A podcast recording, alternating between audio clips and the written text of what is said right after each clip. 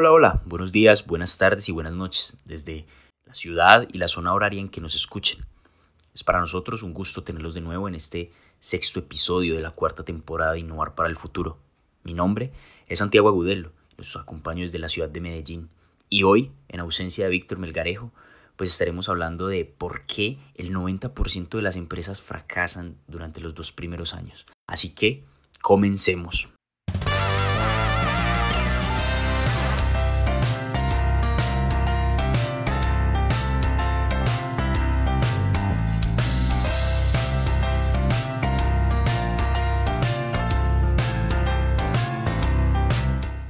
Bueno, es que a nivel personal siempre tenemos retos, la vida siempre nos presenta retos e incertidumbres, situaciones difíciles. Y lo mismo ocurre cuando tenemos una idea, un negocio, una empresa, una startup. Hay un momento muy clave de dificultad que pasan todas las empresas, todos los emprendimientos, y es el conocido Valle de la Muerte. Si aún no te asocias con este concepto, el Valle de la Muerte simplemente es un momento en el que comienzas a hacer tu emprendimiento, empiezas a desarrollar tu idea, tu negocio, todo va muy bien, pero se empieza a poner un poco difícil, empieza así como a, ponerse un camino lleno de serpientes quizás, piedras, se pone realmente difícil y como apenas estás empezando, pues lo más fácil, entre comillas, puede ser renunciar. Y esto gráficamente se representa como una curva, la cual baja muchísimo y pues por eso se le llama el Valle de la Muerte. Te queremos hablar, te queremos platicar más desde mi experiencia, desde mi punto de vista en MED, lo que considero que ha hecho MED para superar ese Valle de la Muerte, para estar en este mes de abril en su tercer aniversario, que de hecho un saludo y una felicitación para todo el equipo que ha hecho parte durante estos tres años de la construcción de este sueño llamado MED, que apoya a tantos emprendedores e innovadores en toda Latinoamérica. Y es que yo llevo tan solo un año en MED y he visto varios procesos, varias maneras de hacer las cosas que siento que se pueden estructurar y, y pueden mostrar a otros emprendedores. Y es la idea que queremos compartir hoy en este episodio, aprovechando todo este tema de, de MED y volviendo hacia atrás, recordando cómo empezó, cómo podemos compartirle a todos los emprendedores, a nuestros radio escuchas, como diría Víctor, o podcast escuchas, ¿cómo podríamos decirles qué buenas prácticas se pueden tener para superar esa barrera de los dos años en tu negocio? Así que, pues vamos a comenzar sin darle más vueltas y sí quiero que te quedes hasta el final porque no van a ser tres de oro, van a ser siete de oro que están validados por el equipo de MED y, y bueno, te los vamos a compartir. Y el primero de ellos es conocer bien a tu cliente, ponerse en los zapatos de él, entender qué es lo que ve, cuáles son sus necesidades, cuál es el punto en el que está, a dónde es que quiere llegar y entender esa brecha, ese gap que se hace entre ese estado actual y ese estado ideal. Y de esa misma manera, pues ayudarle a que él mire lo que tú estás observando, porque al conocer a tu cliente puedes entender cuáles son sus miedos, cuáles son sus aspiraciones y desde ahí puedes apoyarlo muchísimo más a entender cómo con tu conocimiento, tus capacidades, con tu oferta de valor, con lo que tú, con lo que tú estás creando, puedes ayudarle a superar esa barrera.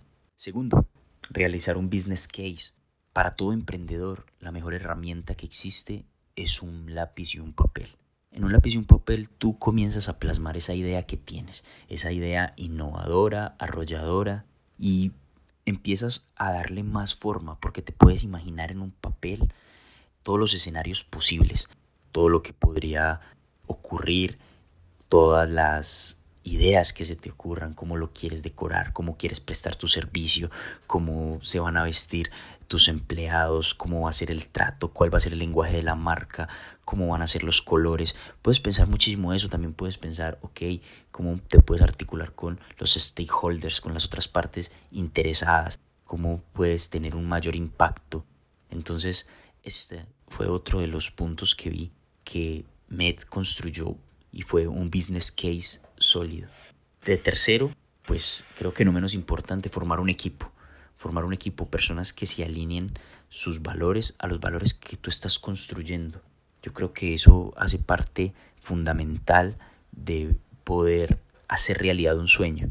Y en MED tenemos un equipo en toda Latinoamérica, tenemos más de 70 mentores, hemos atendido a más de mil proyectos y lo que hay en común es que todos nos admiramos entre todos, porque todos somos buenos en algo.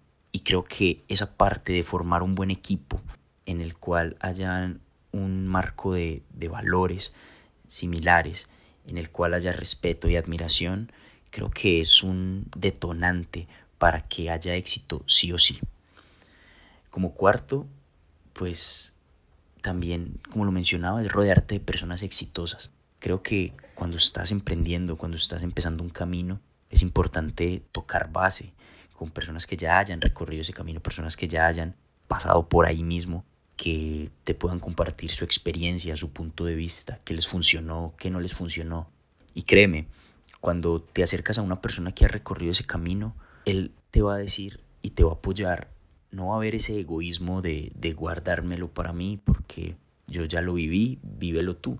No, ocurre todo lo contrario. Y es que entre emprendedores siempre existe esa solidaridad de, ok, mira, no cometa los mismos errores que yo cometí, no lo hagas de esta manera, puedes hacerlo de esta otra. Y creo que eso también hace parte de mantenerse informado, de analizar diferentes puntos de vista y así construir con mucha información, poder construir un, un punto de vista sólido. Así que este me, me parece importante, siempre rodearte de personas exitosas, tener un mentor.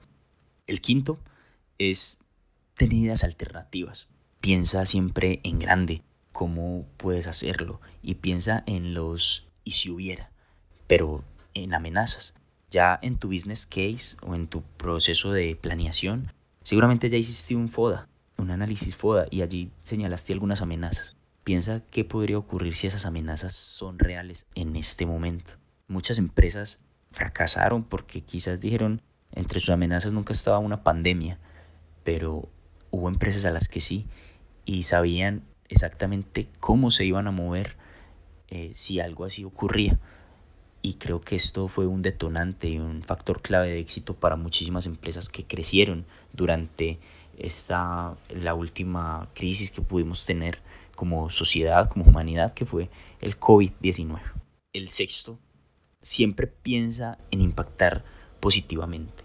Y es ten muy claro tu propósito qué es lo que te mueve, porque es que te levantas todos los días en la mañana, por qué te vas a incomodar si es más fácil quedarte calientito en tu cama, acostado, tranquilo, por qué te vas a levantar, a qué, a quién vas a ayudar, ¿Qué, realmente qué es lo que te mueve. Creo que eso es algo muy importante, lo he visto muchísimo en MED, siempre vemos que, que somos esa plataforma de apoyo a los emprendedores que brinda la mano en un momento Quizás cuando nadie cree en ti o cuando todos creen en ti y tú tampoco sabes cómo hacer, cómo dar ese siguiente paso.